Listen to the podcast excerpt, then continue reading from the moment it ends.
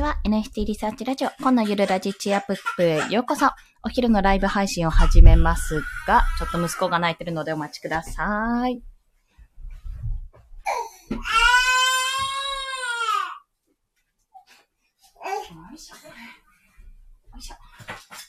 ということで、息子参戦でお送りいたします。はい。えっと、今日はですね、軽くサクッとちょっと雑談がてらなんですけども、絶賛スランプ中でございまして、まあ、そんな中で、アートで売るか、キャラクターで売るかっていうお話をしたいと思います。まあ、これはどういうことかっていうと、NFT って、まあ、いろいろ、いろいろあるんですけども、あ、帝王セリコさんですね。こんにちは。よろしくお願いします。ありがとうございます。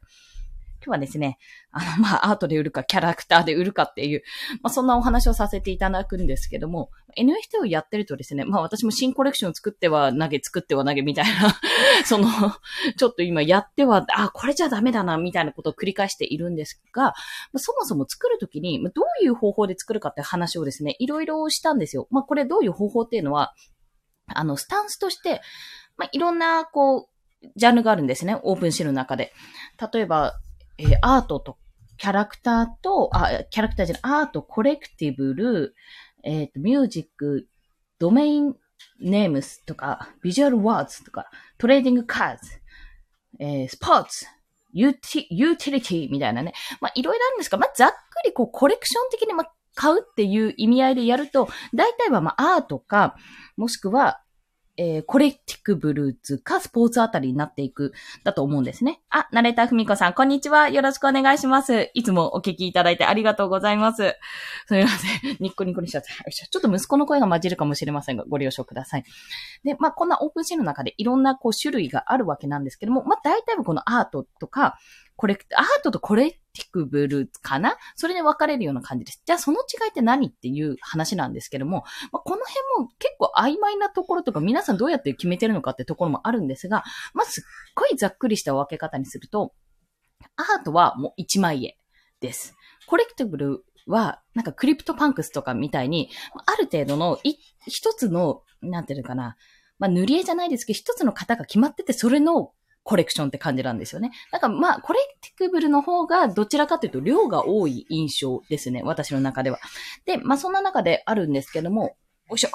まあじゃあ自分はどんなものを書きたいか、まあもしくはどんなものを商品として販売したいかって話になるわけなんですね。で、ここですっごくすっごく大前提というか、あの、当たり前の話をすると、あの、NFT を販売するにあたって、まあ、稼ぎたいかどうかってところが出てくるんですよ。で、基本的には、売れたら嬉しいですよね。売れたら嬉しいんですよ、そこ。だから、まあ、その視点でもあるので、まあ、いろいろこう、じゃあどうしていくかって形にもなるんですよ。例えばアートだったら、まあ、あの、自分が一回のアーティストで、うん、例えば、まあ、テーマを絞るわけですよ。うん、何にしようかな。日本の和服の女性みたいな、あの、浴衣を着た女性っていうテーマでもう絞ってしまって、そういったコレクションを作るとしたら、まあ、いろんな髪型とか、いろんな、あの、髪色とか、もう何でもいいんですけど、いろんなところでアレンジを加えて女性を描けば、まあ、それは一つのコレクションとして成り立つんですね。それはじゃあアートなのか、コレクティクブルなのかって言ったら、まあ、本当に、こう、なんていうのかな、 CryptoPunks とか、本当 Bored、えっ、ー、と、B、 Bored Ape Yacht Club か、BAYC とかね、見ていただければわかるんですが、もう、あ、もう、あ、こう、なるほどね。同じ、同じ線画って、ほぼ同じ線画をいろんな組み合わせでやってるんだね、みたいな感じで作るっていうのも全然ありで、そういうのだと、どっちかっていうと Collectible になっていくんですね。で、 Collectible だと何がいいかっていうと、持ってる人、ホルダーさんが何を持ってるか、ナンバーワン持ってるよとか、あれナンバー21だねって、ナンバー100が欲しいんだよねとか、まあそんなような形でちょっとコミュニティに繋がっていくんですね、そこから。まあ仲間になって、まあプロジェクトやっていこうぜ、みたいな形になると。で、アートっていうとどちらかというと、アーアートもそういう面はもちろんあるんですが、まあなんか少ないかもしくはそのもの、あの、コレクションというよりそのクリエイターさん自身のファンでそっちについていくっていう印象の方が強いのかなと私自身は感じております。で、それでアートで売るかキャラクターで売るかってところなんですけども、これってすごく自分の中でまあ、クリエイター側だとね、どうやってやったらいいかって考えるわけなんですよ。で、まあ、コレクションもいろいろあってもいいんですが、まあ、なんていうのかな、それって、うん、連載をいくつか持つようなイメージなので、やっぱりあの、コレクション作るとしたら、じゃあこれは20個限定でやりますって言って20個作って、あ、これはあんまり飲めなかったから、じゃあ次の作ろうかなって形の方が、まああの、全部ね、あの、なんていうの、連載を複数持つって結構きついと思うので、まあ、ちょっとその辺は考えながらやった方がいいんじゃないかっていうところなんです。で、で、そこで、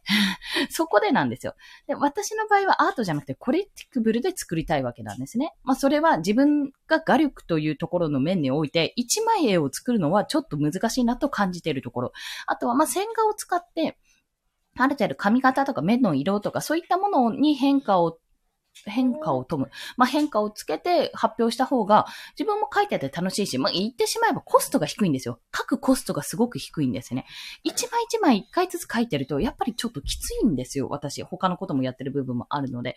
その情報発信とかって考えたら、やっぱりまあ自分の中ではサクッと書けるものじゃないといけないなってところがあるので、まあ、基本ベースを作ってそれを展開させていくってものを作りたいんです。だそうなるとコレクティブルだなって考えてるわけなんです。で、まあどうせ作るんだったら、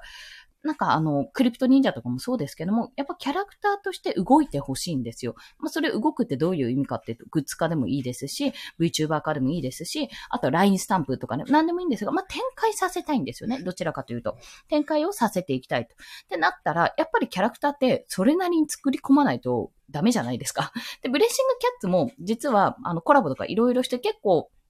あの、自由度が高いものなので、あれはあれで私はですね、全然 LINE スタンプとか作れるなと思ってるんです。可愛いし。ただ、あの、人間が描きたくなってきてね。そう、そのちょっと、人間を描きたい、女の子を描きたいっていう欲が出てきてしまって、まあそういった意味でどうしようどうしようってことで悩んでいたんです。で、あの、皆さんサムネイルを見たらわかると思うんですが、昨日、新コレクションを作ろうと思って、その、まあ、プレイですね、練習用に、まあこの、放送の、放送のというかラジオのサムネイル作るにあたってちょっと可愛いなんか和風メイドちゃんを作ってみようと思って書いてみたわけなんですよ。塗ってみたんですよ。そしたらもうあまりにも出来栄えに対して、まあ、1日経ったらちょっと落ち着いたんですけども、いやー、なんかこれじゃないっていう、これじゃないっていうか、いや、可愛い、可愛いんだけど、可愛いって思って書いたんだけど、納得いかないってちょっと思ってしまって、そこで。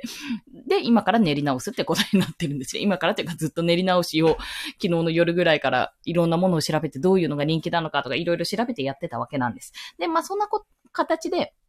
まあ、アートで売るか、キャラクターで売るかっていうのは人それぞれなんですが、その大前提として稼ぐ、稼ぎたいと思ってるかどうかなんです。稼ぎたいというか、うん、売れたいと思ってるかどうか。まあ、要は本気度なんですよね、そこは。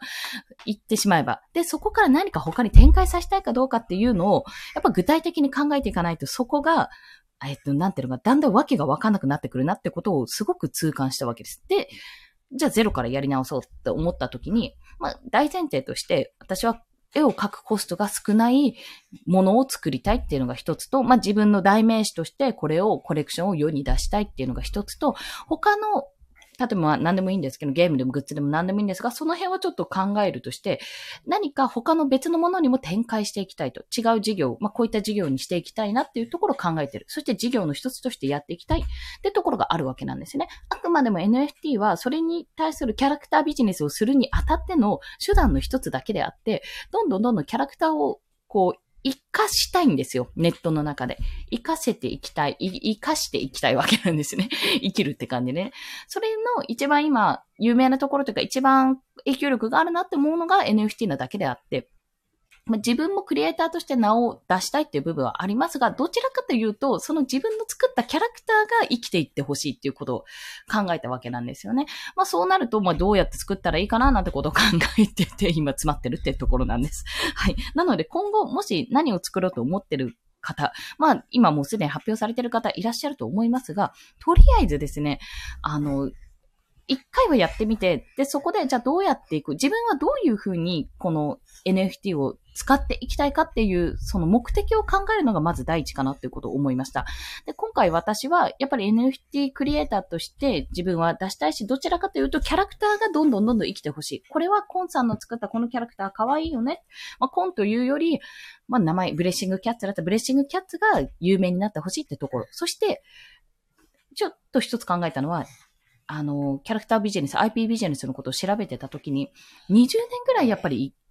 その、温めてね、熟成されて、こう、愛されるキャラがいいよねってところだったんですよ。っていうことが書いてあったんです。まあ、20年後ってみんな、子供の時に、いや、可愛いって言ってたものが大人になっても可愛いって思えるようなものがいいよねってところ。そうやって絵本とか、それこそ昔のアニメとかにも通ずるもので、やっぱり人気だったものって、後にも残るんですよ。で、懐かしいって、これ大人になってもこういうのいいよね、楽しいよねっていう大人の中にある子供心をくすぐるような、そんなキャラクターが作れたらいいな、なんてことを思いつつ、はい、頑張りますっていう もうとりあえずすいません、バーって話した雑談になってしまうんですけども、何かを作るにあたって、まあそういったことを考えてるよっていうところ。そして NFT のいいところは何度でもあの、やり直しが効くんですよ。あ、なんかちょっと違うなって思ったら方向性を変えることもできるんです、そこは。全然変えられるし、まあなんならコレクティブルを別のもの、コレクション、別のものを作ればいいってことにもなるんです。とりあえず試さないとわかんないなって思ったことが一つと、また、その商品を作らないと何にもできないんですよ。何にもできないっていうのはちょっとオーバーですけど、その商品を売ってる私ですってことを言えないわけですよ。堂々と。ポッキーを売ってるグリコですって言えないのと同じですね。ただのグリコです。お菓子を売ってますって言って、あの、あなたの商品は、えっ、ー、と、今ちょっと開発中ですなんて言えないじゃないですか。もっと、そんな形で、まあ、何かしらこう作るときに、まずは商品を作ること。で、なんか納得いかないな、これちょっと微妙だなって思ったら、もうとりあえず納得いくものを作ると。それにはやっぱり手を動かす、調べるっていうのをやっぱしといた方がいいっていうのと、最終的に一歩離れて、そのキャラクターを見るってことはやっぱ重要です。ね。あの、あまりにも思い入れが強いと、あの、しくった時にすっごい反動が来るんですけど、ちょっと冷静になって、ちょっとビジネスライクなところとかをつけると、また、あの、違った目で見られるので、もしよろしければお試しくださいというお話です。早く私はこのスランプを乗り切りたいと、そんな風に考えております。はい。それでは、今日もお聞きくださり、ありがとうございました。この後ね、おそらく11時半から池原さんもラジオをするのかななんてことを思いながら、今日も京都で楽しんでイラストを描いていきたいと思います。皆さんも頑張っていきましょう。こんでした。では、また。